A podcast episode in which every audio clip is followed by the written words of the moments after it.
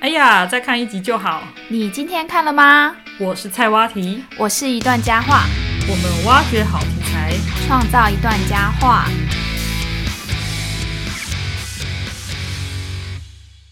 米娜桑开哩！欢迎大家回到我们的频道。今天呢，我们要跟大家聊聊时事，好，那我们今天要跟他聊什么时事呢？要聊的是跟台湾的交通问题有关系。我知道，我知。道，嗯，行人地狱。最近很红的一个名词，对，最早这个名词是美国的媒体 CNN，它在一则新闻里面有称呼台湾是行人地狱。在那之后，接连发生很多起让大家觉得非常遗憾的实际上面的交通事故。？请问什么是行人地狱行人地狱就是说，台湾的交通太像地狱了，哦，走在路上就像对形同走在地狱对，里可。能直接把你送进地狱这样啊子的意思。那其实不只有 CNN，像是有一位很有名的日本记者叫野岛刚，他对嗯台湾的很多社会问题以及历史过去的知识，他都很了解。那他也对写了一篇文章投书到非盈利的报道组织，就是报道者。他说呢，其实台湾需要向这个交通战争去宣战。没错，所以以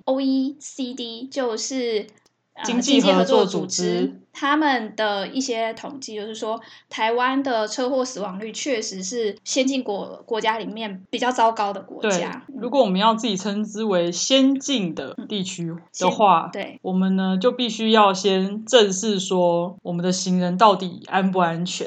那为什么这个议题会跟动漫有关系呢？ 对，因为这近几年来，日本掀起了一个转身风。嗯，就是通常主角呢可能会受到一些刺激，可能最早是期是被车撞啦，，对，最早都是对因为遭遇车祸事故，所以他就死死掉了。了，然后他就转身到一个异世界，重新展开他的生活嗯。嗯，但是这这个这个在这之前呢，我还要再讲一下我为什么会想要讲这个主题。嗯，就是这个主题一开始是你忽然之间提提出来说，你很气愤，就跟我讲说对你想要做跟交通问题有我想要关系的呼吁大家，就是要正视交通问题，嗯然后转身的部分是我硬是把它连上去的。但是我觉得还蛮有关联的 啊、对啦，嗯嗯哦、就是有一次我去内湖参加一个活动，我在走斑马线，嗯，就会有很多那种右转的车嘛。可是照理来说，我是绿灯，不是应该我最有路权嘛？嗯可是那台车它就往右边开，然后我想如果行人继续往前走，你车子不是应该停下来？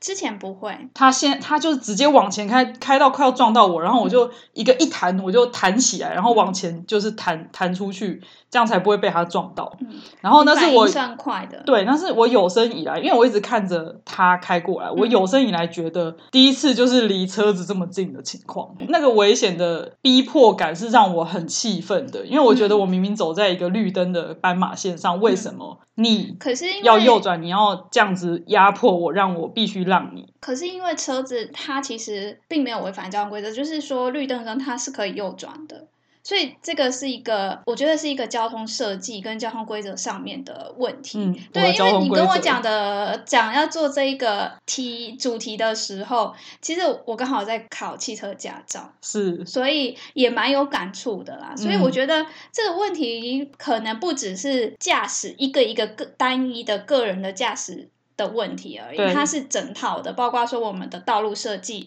以及我们的一些交通的规范上面，其实需要整个全面性的检讨。对它它不是只有应该是要有让人可以专属的时间，跟让车可以专属右转的时间。对，可是我们用这样想也不一定是最合理的，因为交通其实是会这样很设计，一定是有它的道理。其实是很复杂，而且台湾的情况的话，是我们还有非常多的机车，对，所以有机车的情况之下，它会造成用车道啊更加的复杂，以及车流车速上面，因为会有落差不太一样，所以这个问题其实是可能很很复杂很难解决的。，对，嗯那因为我从小就都搭大众运输工具嘛，嗯我没有自己没有开车，所以我就观察到一个台湾的车，它没有要礼让行人的三种情况。嗯，那第一个呢，就是不对等关系，嗯是就我觉得台湾的人跟车是不对等的，因嗯为如果车子它要礼让行人，它就必须要停下来嘛，嗯而且要保持在一定的距离啊。对，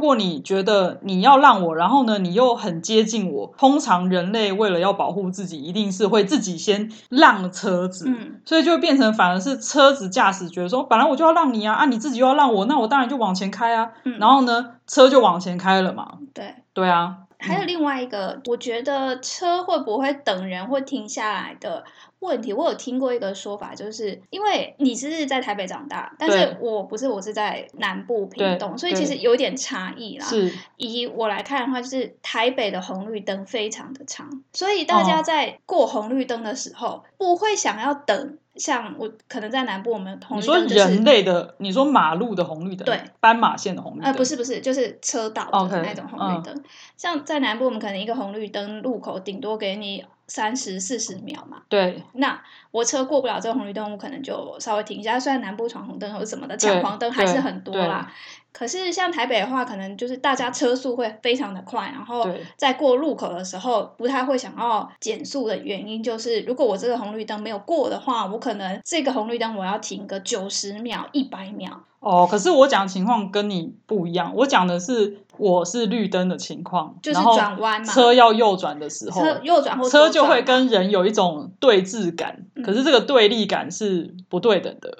的你看我，我看你这样，还有就是说，车子不会觉得说，就是我要浪费这一点时间去停下来。对。对，然后因为长期这样子的养成，导致我发现到第二个情况，嗯，就是车，当他养成了觉得人类反正都会人反正都会让他的时候，嗯他就会故意压迫。嗯，他原本就没有礼让行人，嗯然后他就故意在左右转的时候，他就会开始推进，嗯，然后他就慢慢滑行嘛。啊，他不停下来，行人当然不敢前前进啊，那车子就会先前进了。嗯，对啊，就像我刚刚讲的，就是红绿灯的秒数很长，我觉得这是一种嗯道路的设计。嗯，以及就是交通规范，你怎么去去规去画这些车道，对然后你怎么去用这规些范右红绿转灯车啊，嗯然后这号志灯的对使用。那像我们在学那个汽开汽车的时候，就大家如果学过考过驾照的人应该都有经验，就是我们在场内要做模拟嘛，对，不是要怎么样，就是过一个路口就一定要先停下来嘛，对然后左右摆头讲左右无人车才能开嘛。可是这个实际上面到马路上面真的有人坐的，没没有人坐啊，对啊，对不而且对不可能左右无人车啊，不可能摆头看啊，什么什么嗯的，不可能嘛，对不对？嗯，所以这一个在教练场上面一开始对于驾驶的训练，它到底是为了什么？就没有、就是没有没有任何缘由啊，驾驶没有要听的意思啊。你我考试照考，然后你你要这样做，可是实际上我在道路上面它是没有被落实的，甚至是是其实说你在道路上面驾驶，然后你头这样摆幅度这么大，我觉得也是很对危险的事情啊。第三种情况就是车就直接往前开了，他嗯就直接没有要让人了。就像刚刚我根本不可能停下来，还什么左右无人车嘛，对不对？对，可是我刚刚讲完这三种，你就会发现在国外为什么会不一样嗯。就比如说我之前去日本或是德国啊，那些车是远远看到你，它就是直接停下来，它是停下来就是直接踩刹车这样，嗯甚至拉手刹车。嗯嗯，那这样子人类当然看到车就是停下来，他才敢往前嘛。嗯，嗯，像你有没有相关的经历？好像去过北京，车也不会让。啊，对，北京也是。可是北京它的问题跟台湾有点像，我有听过人家说，北京的道路设计呢已经没有救了，哦，要哦拯救是的话就是迁都。 哦啊，天哪，这么严重！对对可能他们有很多古迹吧，所以不太好去真的重新整整理，因为嗯可能会可是北京损地害到非常大、啊，你你也去过，附近你知道吧？就是他们马有路我知道非常的大，所以它并不是它跟台湾有点不一样。台湾是因为地狭人稠，所以对我在画做道路交通设计的时候，它是有一定的局限。可是嗯北京地非常的大，这么大，它在当初设计道路的这种交通的时候，嗯，就有就有出问题啦。反正、哦而且他们听说是。呃，不同的时期，它可能有不一样的规划，然后嗯搞出来像现在的状况。嗯所那以我他们的嗯塞车很严重。哦，了解。然后我最近自从那个最近大家应该有 follow 一个新闻时事发生之后，大家不就开始呼吁要礼让行人嘛？嗯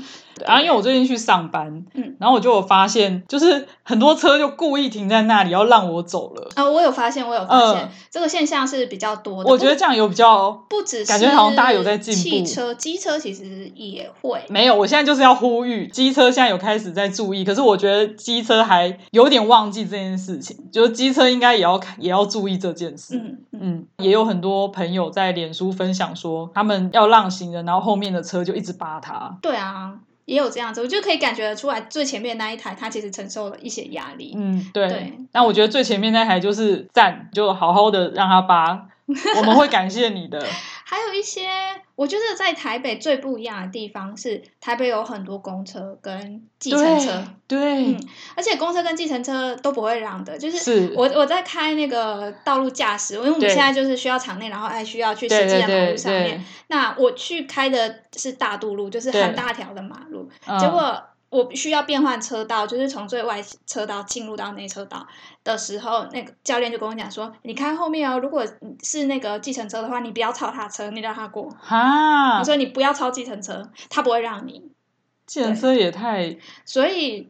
大家就知道，嗯，反正计程车他不会让你，而你且就是公车比较闪远一大点。台，你又要闪开因。为公车也不会让你哦，所以就是看到计程车或公车或大型的车，就是大家减慢速度，离它远一点。真的。对啊，不过我发现我家的路口的公车现在有开始比较会礼让行人啦、嗯嗯，但其实公车司机并不是说真的出了事故之后，就是公车司机都没有错，但他会这样子，除了他个人在驾驶上面的一些习惯之外，觉得也有一些是结构上面的，可能是譬如说公车的公司，他可能会要求说你不能误点，啊，有吗？或者是你不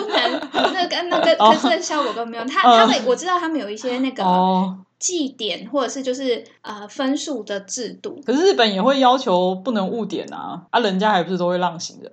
就是所以我觉得这不是借口，就可能是对整个素质也要提升。我觉得，我觉得这一种社会问题绝对不是这一些单一个人的错而已。我觉对得还有更大的一个结构性对的情况，或者是制是度上面的规范导致。对对，，嗯当然也跟台湾的一些民族性啊，或者是嗯我们人的习惯有嗯关系。譬如说，我们就会侥幸说啊，没关系啦，我就是稍对微快一点。大家都会侥幸，对，就是大家都心存侥幸。我觉得台湾人然后有这种倾行人向嗯也被训练成必须要让让车子，就行人自己就不敢去跟车子硬碰但硬。但话说回来，行人不走斑马线，随便穿越车道，你敢说你没做过吗？我大后家来都有尽量不啊做。可是这种情况是行行人不守交通规则，本来就嗯，就都但会这有。是另外一个情况了，就是如果今天是假设行人他是在对的斑马线、对的灯号行走的话，我觉得车子要礼让行人是一定的，嗯是对必须的。对啦，嗯，嗯然后我就觉得台湾讲的是行人地狱，真的是是一点都没错。嗯，因为本来行人他就是比较弱势一点嗯嘛、，你在美国对啊或是在日本或在德国，真的是远远那台车停下来，你还会好奇说他为什么停下来？原来他是为了让你，欸嗯，对啊，你对都啊还会困惑想说，哎，为什么你要停下来？这样。所以就是可能要去看，我们要解决这个问题，就是要去看说为什么在这些国家里面，他有办法做到这样子的事情。对我觉得不只是人的问题，因为像我们台湾人去了国外之后，是你不这样开不行，为什么呢？为哦什么我他们就会入境水俗。为什么我们会入境水族？那不是只有你照旁边的人做，他一定有嗯某一些，譬如说像我有朋友就是在嗯澳洲打工度假，对他就会说超个车闯个红灯，他那个罚金就是十几万、几十万的那一种，哦，你不敢啊？那我们对不现在对我们现在罚多少？来看一下警政署最新的解释。嗯。警政署解释，驾驶人遇到斑马线时，如果符合车头进入行人穿越道及距离行人三公尺内两个要件，就会被认定为不礼让行人而取缔，罚还三千六百块。提高了，很少从原来欸的价格但是有提高啦，而且算是这件事情在媒体上面有蛮多被报道了，所以说我在台北，至少在台北啦，但南部我不知道，嗯就是有看到就是汽车上在礼让行人上面是比较嗯明显的，比起之前，对，嗯，好，，嗯。那这个台湾的交通问题呢，在国际媒体上面也蛮受到关注的。是像是美国国务院，它就有给旅客警示，把台湾的交通风险是归咎在行车者没有路权的观念。嗯，加拿大政府呢，就直接讲说是机车驾驶不遵守交通规则，嗯，但是我觉得这都有一点片面啦，因为对，像加拿大政府说是机车驾驶，但是我觉得不是只有这样，只是说台湾有很多机车的这件事情，让我们的交通可能要处理的事情会更复杂。是，，对，所以所以我觉得不是只有这么简单，它是一个嗯哦全面性的问题。我好像看过一个一个海报、欸，就写说路权应该是整个城市的市民。嗯，嗯对啊，所有所有的人都应该要有的素养嘛。对，对，好，那我们今天就到这边告一段落啦。我们现在进入日语小哎教，室等一的下，时等间。一下，等一下，我们怎还么没了吗讲到动漫呢、今天就要结束了不吗？是、啊，我们主题就是这个 啊，就是要发泄我的愤我慨们啊今。天的主题是在讲转身动漫才啊对吧？真的、哦，嗯所以我们今天主题还没开始就对 了。对，哦，好好好，那我们就来进入我们今天的另一个主题是转身动动漫漫的销销售售排行榜榜前前五名。在进入揭晓排行榜前五名之前呢，我们先来说一下什么叫做转身动漫。没问题。转身动漫呢，通常都会有一个异世界。嗯，那我们可以在异世界之下细分成两个类型。嗯，第一个叫做异世界转移，跟跟异世界转身。这两个有什么不一样？异世界转移它是比较早期会受欢迎的嗯一种类型。嗯它的故事剧情通常是主角可能因为某某些原因，比如说误入、被召唤，或者是遇到一个神奇的人，然后被带到一个世界这样子。嗯，那像我们之前在《中华宫廷风》里面提到的十二国际，它就是属于这一个异世界转移的类型嘛。。对，因为他本人是没有死掉，就是到了对一个对异世界，对还有很有名的什么少尼女罗妈河妈，少女那些的，对对对对对，尼罗河少嗯女，还有那个梦幻游戏，哦，对对对，幻梦游戏还是梦幻游戏？它有好像都不一可样以的哈翻译，对对对，啊嗯对。那现在比较常见的呢是另外一种类型，异世界转转身嗯身。那转身顾名思义就是他会在原本的世界死掉，嗯，然后呢，因为各种原因就转身到另外一个世界，或是附身在另外一个世界的人身上。嗯，那近期甚至有附身在那个什么剑啊之类的。哦，它有开始嗯物出品现身不上多，或很是多生类型物变成蜘蛛，或是变成什么动物之类的。嗯嗯嗯，呃，那这类转身作品呢，很常会描绘呃主角在上一个世界是因为货车撞死而转身。嗯，当然后来他的死法可能会有比较多不一样的类原型因类对型。我我有想过为什么会用货车，因为货车很危险啊。那他有就是因为呢，我觉得这些主角很多都是。高中生以上，然后嗯到二十几岁，顶多三十几岁对的年轻人、上班族哎、，他们往往没有社会化，呃，对啦，那他们可以想象中的那种突如其来的死亡、事故死亡的原因，最简单的想到就是车出门祸之后就让他车祸死掉，就对作者也不用去想太多，对也不用所以嗯去编造一个好像可以相信，可是又很突然的死亡。对，嗯，所以觉得货车是最好用的一个工嗯，具。往往会在第一集发生。对，所以对这个桥段很常会成为网络迷因，嗯然后网友就会把一般货车称作货车军，算一个角色，一对个工具。对，就是一一个个道角具 色。那我们接下来就来揭晓异世界转身动漫销售排行榜的前五名。首先呢，第五名是哪一个作品呢？第五名是《幼女战记》，它的发行量有达到九百五十万。那它是在二零一一年发表的网络小说嗯，后来在二零一三年出版成册。二零一六年呢，开始在月刊《Com Ace》上面连载成漫画。嗯，而且同年呢也有宣布动啊、呃电视的动画化，嗯二零一七年。首播播，然后还有二零一九出年还有出剧场版，嗯，那它这个主角原本的属性呢，就是在原本的世界里对面，它的属性是什么呢？是奉行极端理性主义的精英上班族，好像是担任人事部长吧？是男生吗？是，啊，那那他他怎么的死死的法 就是蛮特别的，但是很很也蛮符合上班族可能会遇到的事情啊是是是，就是遭到同事报复被推下列车月台。然后他就转身成女性幼女，有女的，我觉得这个这个设定还蛮很特冲殊突的，嗯，是嗯而且他的画风我也还蛮喜欢的。好嗯，那我们来看一下销售排行榜第四名是哪一部呢？第四名是中译的话是《为美好的世界献上祝福》，销售量有一千万册。哇哦，嗯，它是小夏目所撰写的日本轻小说，在二零一三年有出版成册，简称 “Konosba”。那它的原文是 “kono s b a r a s h i s e g a ni shufuku o”。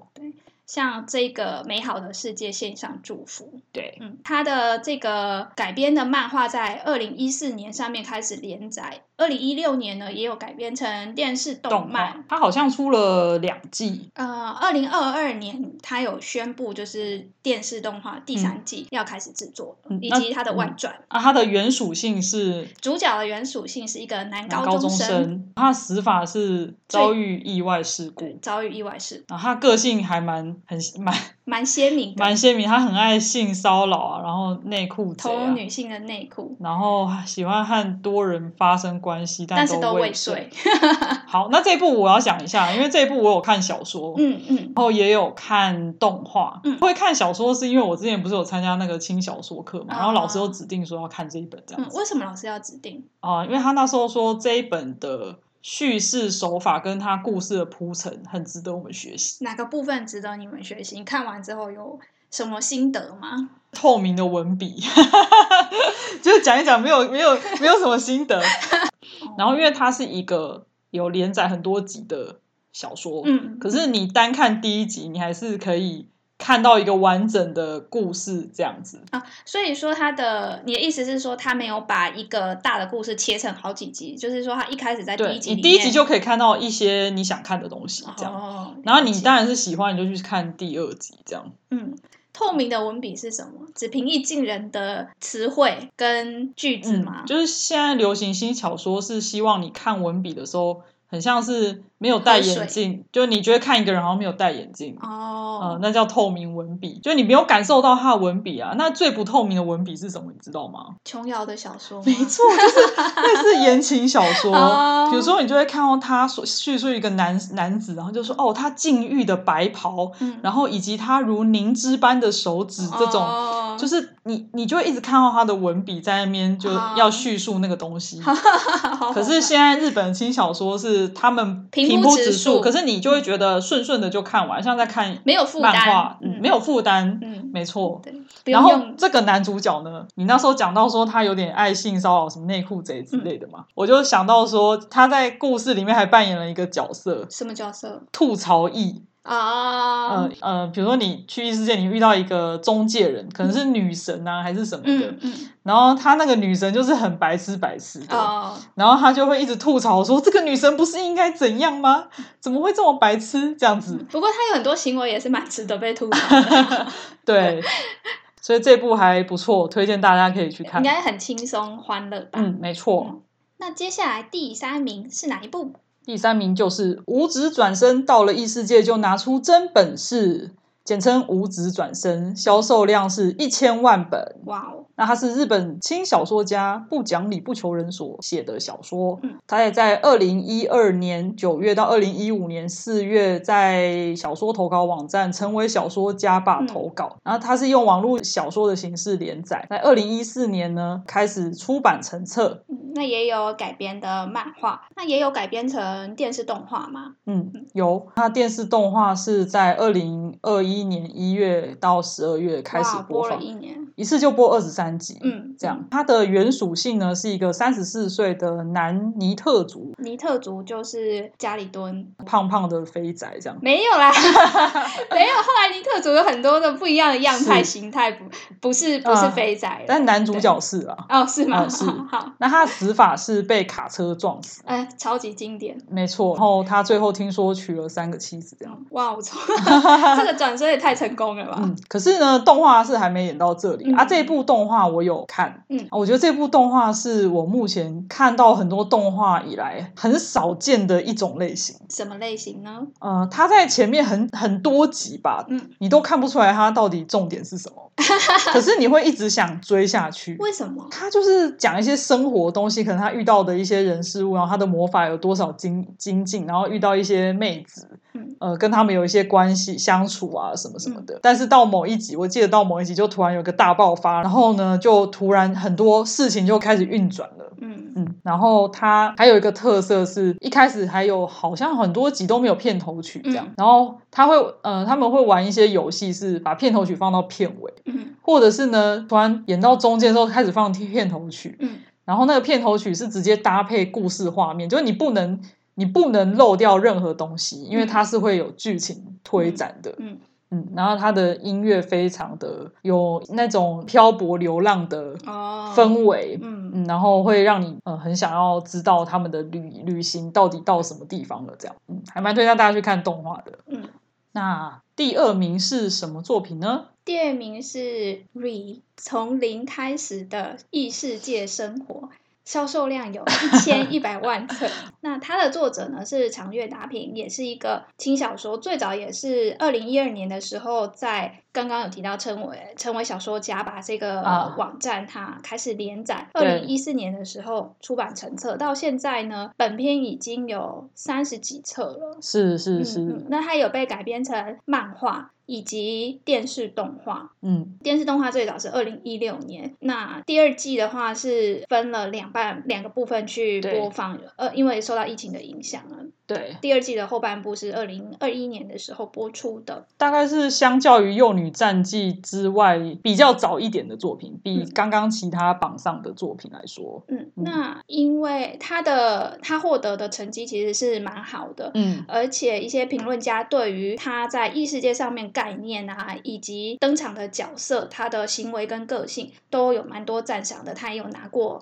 这个他的动画也有拿过一些奖项，哦，例如什么奖呢？例如呃，二零一五年到二零一六年的 New Type 哦 Anime Awards，、啊，然后还有二零一七年的 Score Japan Award，然后又获得 Best Fantasy 最佳幻想作品嗯等多项奖项。对。那他主角的原属性是一个家里蹲的男高中生，是不过“家里蹲”这个词是有点老，我们日本他们有一个新的词的翻译叫“简居族”。哦，那简居组跟尼特组差在哪？简居族就是关在家里不出 门，啊，那尼特尼特嘞族就是没有 工作，不工作。原来是这样，然后还是关在家里。也在家里，可是尼特族哦他可能会出去，他就是不工作。但是简居组有工作简居族也没有工 作，可是他会比较常在关在家里，可能他不出房门之类的，哦，吃个饭都要妈妈就端在一到个简门口。里面。对对对对对对对，嗯，不过我觉得这个男主角他有一点不是那么简居，他的简居的标准没有那么符合，为什么呢？因为他的死法是从便利商店回家的途中意外的被传送到异世界，是是所是，以可能不算有死吧，它是很神奇的传送方式，他还是会去便利商店，所以不能算是简居啦。我觉他就得是去只去便利商店啊，然后哦，他被传送的那一幕动画是把它拍成说，他就一直看看一个，就是他视角就一直在那个便利商店跟水沟盖上面，然后就突嗯然哎、诶怎么就到新世界了这样？哦，完全没有突突发的一个状况，没这样有子没有哦莫名所以我其其妙实就看不过去太了懂。好， 好那她的女主角是艾米莉亚，跟其他作品比较不一样，就是她女主角比较就是单一的这样子。 还有一个女配角超红的，嗯，叫什么名字？叫雷姆，什么蓝色头发那一只，哦蓝色头发的，好，嗯人气很高哦，比女主角高吗？好像是 欸，好像人人都有一只雷姆的那个公仔这样。嗯，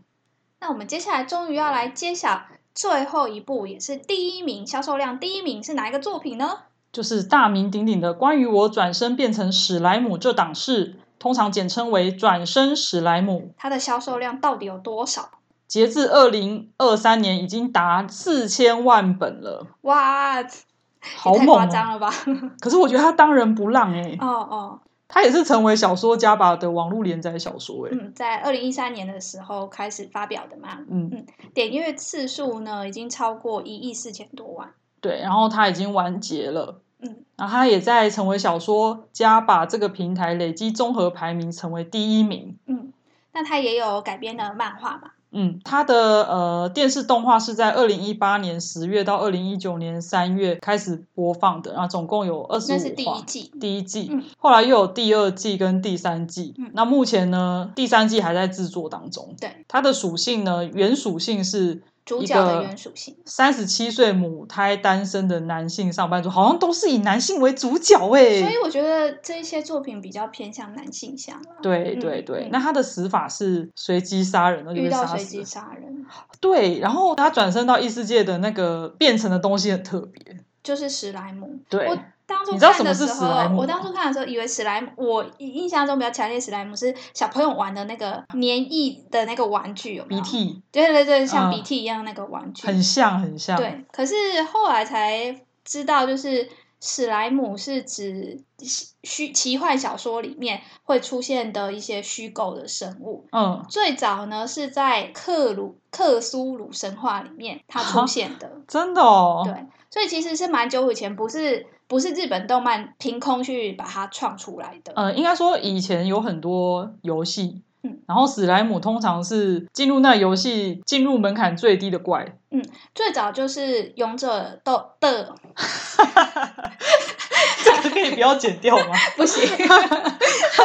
好，最早最早就是什么是经典的游戏《勇者斗恶龙》里面的初级的怪兽，对初级的怪物，所以它后来就变成初级怪物的代名词。 是，那这部果然是动漫啊，因为讲到母胎单身，呃，我觉得三十七岁在日本还母胎单身的男性，现实上面我觉得他要承受超大的压力吧。没错，没但是想到他嗯哎但转是身他前成为面还史蛮，莱他姆，前面一开始还蛮爽朗的，就是一第一集的时候，他的后辈公司的后辈还带了女嗯朋友来，要跟他商量对，这个就是恋爱结婚的事情。我就是想说，啊，他一副很爽朗的样子，我想说，不像 不像一般，不像现实上面的状况，嗯对，然后他被随机杀人杀死了嘛，那。这是蛮离奇的死法。那他他那时候也是有要反映说，哦，那这样子会不会那个他的女朋友或什么的，就是会有人就是会因为他的死而稍微就是怜悯他或什么的，嗯就有点反映他们那种心理、哦心理的那种想要被关注的嗯特质。对，嗯嗯，那这一部我有看动画，而且我那时候追的超级凶、哦哦，我觉得他的动画很好看。哪哪个部分吸引你？呃，首先成为史莱姆就很很特别啦，很特别啊！他一嗯开始在一个山洞里面就开始在那边吃怪物啊，打怪物。在后面他越来越强，然后获得越来越多技能，反映出我们也是想要从一个弱者，然后慢慢变强的一个历程吧。嗯嗯嗯，那因为他有点强到嗯， 呃，有点破破格破表了，这样是开外挂的那种枪吗，很多外挂，他哦嗯的外挂一大堆，然后他身边开始收服了很多呃呃追随他的人啊，包嗯含魔物啊，还有一些角色啊，那些角色也都很好看，嗯就是我说角色的长相还蛮可爱的，嗯然后也帅，很帅这样子。嗯可是他有一个蛮让人感人的地方是，呃，因为他的发起是他认他后来有认识一个女主角，可是那女主角后来就死掉了，这样。哦然后那女主角就请，因为史莱姆的特性是可以吞噬嗯东西，嗯所以他就女主角就请史莱姆把它吞掉，哦，它就变成有人的形体，然后它就有点呃像是女生，但又不像女生的那种不男不女的心态，这样、嗯很多网友就会说他是萌王，哦，所以因为它今天有两个属性，对，然后就跟他原本原属性的那个三十七岁母胎单身上班族是很不一不样一样的。那转身动漫销售排行的前五名呢，我们都已经发表完了。最后呢，有一个算是小有相关的小的冷知识跟大家分享。对，就是刚刚讲说转身的内容，就是是一定要死掉嘛。嗯那在俄罗斯呢，它就禁止这类转身动画的播放。在俄罗斯在圣彼得堡地区法院于二零二一年根据俄罗斯联邦行政犯罪法，禁止多部日本动画在该国放映。譬如说，有动漫近五部动漫，嗯那其中跟转身比较有关的是《为美好的世界献上祝福》。嗯，刚刚有讲到第四名的，然后还有转身史莱姆这一档是这个也是第一名，嗯第一名，然后还有一部是没有在榜上的，叫做《佐贺偶像是传奇》。为什么他们会要禁止这个转身动漫？原因是法院他们觉得异世界的这种作品鼓吹轮轮回后会有一个死后的生活，那这个生活是比现实更有趣而且充实。那他们觉得这样的故事是很不负责任的做法，嗯，而且会鼓吹儿童或青少年想要自杀，危害他们健康和成长。嗯那我们接下来就进入日语小教室的时间好、哦啦。原来现在才是日语小教室的时间。对，还没进来，那我们今天要教的日语小教室的内容是什么呢？是一句很实用的，算是问候吗？或者是叮咛，好，嗯是什么？就是告诉对方说要小心，或者是要留意某件事情的时候要怎么说呢？日文是 k i o s k e r u 嗯 k i o s k e r u 是指小心某件事情。那你要叫对方说哦，你要小心哦的时候呢，就会变成 k i o s k e d e k i o s k e d e 那想要让那个语气比较缓和一点，你就可以讲说 k i o s k e d e ne，就是后面加一个啊 ne 和 k i o s k e d e ne。那如果是要比较正式的说法，可以说 “kiosuke de k d a s a i 对，嗯，或者是呃豆肉 o k i o s k e d e 这样子。哦，那还有什么其他的用法吗？像是你要注意什么东西，譬如说啊，这一集要讲的就是注意车子，对那那个 Q S K Day 的前面就放你要注意的那个对象，就是车子的话是 kuruma，kuruma ni Q S K Day，、哦，嗯在过马 kuruma ni 路的时候你可以 kiosuke 讲 de，对，小心车那辆，小心身体，要注意身体，不要感冒了，要怎么讲呢？那就把身体 o karada 放在 Q S K Day 的前面一样，o karada ni Q S K Day，对，那就是中间用一个 ni 助词来连接。你要注意的那个东西。嗯，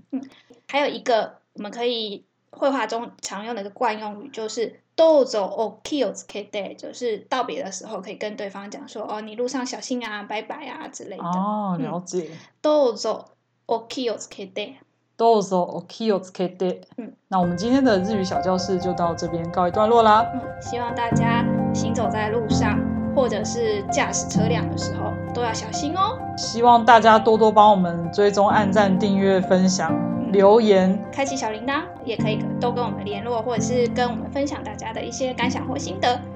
我们下次再见啦，拜拜。